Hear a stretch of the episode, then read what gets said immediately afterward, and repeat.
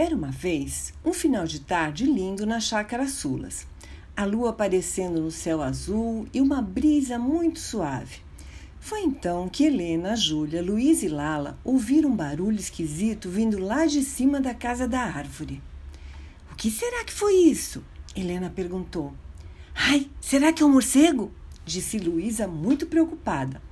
Lala não deu muita bola, porque estava entretida com seu pão de queijo e Júlia estava ocupadíssima regando as plantinhas. O barulho se repetiu e agora as quatro ficaram curiosas. Olá, quem está aí? gritaram. Nisso, um personagem muito conhecido aparece na porta da casa da árvore. As meninas bateram palmas de contentamento quando viram quem era. Pinóquio, que bom que você veio nos visitar! Disseram ao mesmo tempo. Mas elas estranharam que ele não era mais um menino de verdade, como no final do conto que elas conheciam. Era ainda um boneco de madeira com seu enorme nariz, seu chapéu amarelo com uma pena vermelha e a roupinha de estudante. O que aconteceu com você? Elas perguntaram. Foi a fada azul e ela teve toda a razão para fazer isso. Eu menti para meu papai Gepeto, que tinha estudado tudo e tinha ido para a escola, mas parei no caminho para jogar bola com alguns meninos. A fada azul ficou muito brava e me transformou novamente em um boneco de madeira. Eu não quis voltar para casa porque meu papai ia ficar muito triste.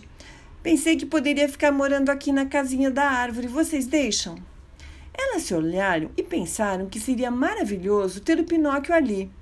Mas ao mesmo tempo também lembraram do papai Gepeto, que devia estar muito triste e com saudade do seu filhinho. Mas antes que respondessem, apareceu o grilo falante, muito irritado. Ele mereceu. Eu avisei, eu bem que avisei, mas ele não me ouviu. O que adianta ter um grilo falante do lado se não escuta?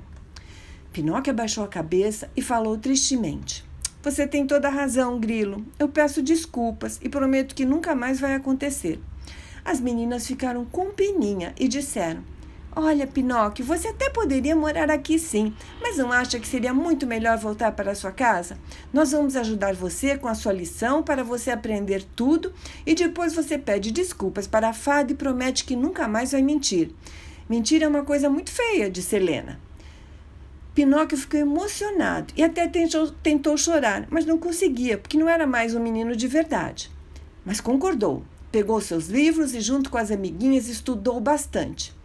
Quando perceberam, já era noite. E foi aí que viram uma estrela muito brilhante no céu se aproximando. Era ela, a lindeza da fada azul.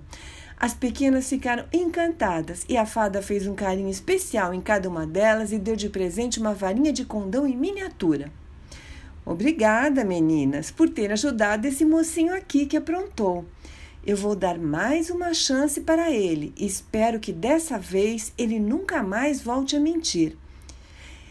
Então ela tocou o Pinóquio com sua varinha mágica e num instante ele se transformou novamente em um menino de verdade. Muito feliz, ele agradeceu a ajuda das primas e disse: Tchau, meninas, vou embora ver meu papai Gepeto, que deve estar muito preocupado e sentindo a minha falta, e eu a dele. Vamos, Grilo, eu quero sempre você por perto. Mas apareçam quando quiserem, meninas. Meu papai vai adorar conhecer vocês. E lá se foi ele na enorme estrela brilhante da fada azul. E as primas ficaram contentes por ter ajudado o novo amiguinho. Então, gostaram? Um beijo grande da vovó Ivani, que ama muito vocês.